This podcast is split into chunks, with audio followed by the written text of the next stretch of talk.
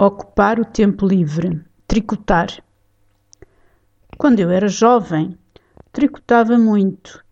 Fazia camisolas e cachecóis para mim e para os filhos.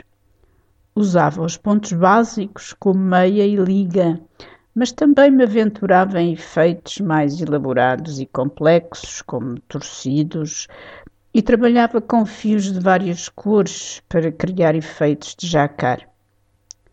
Depois, com o avolumar e intensificação do trabalho, fui abandonando aos poucos esta atividade. Mas retomei há dois anos, depois de reformada. A minha maior dificuldade em tricotar são os acabamentos e os remates da gola.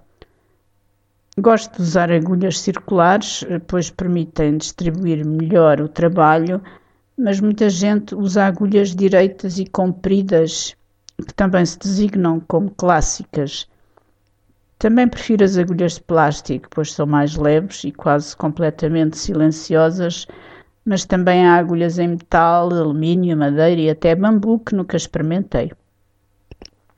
Ao que parece, segundo li recentemente, há estudos que comprovam que tricotar faz bem à saúde ao provocar um relaxamento que contribui para aliviar o stress, a ansiedade, a depressão e até mesmo baixar a tensão arterial. Ora, vamos lá tricotar.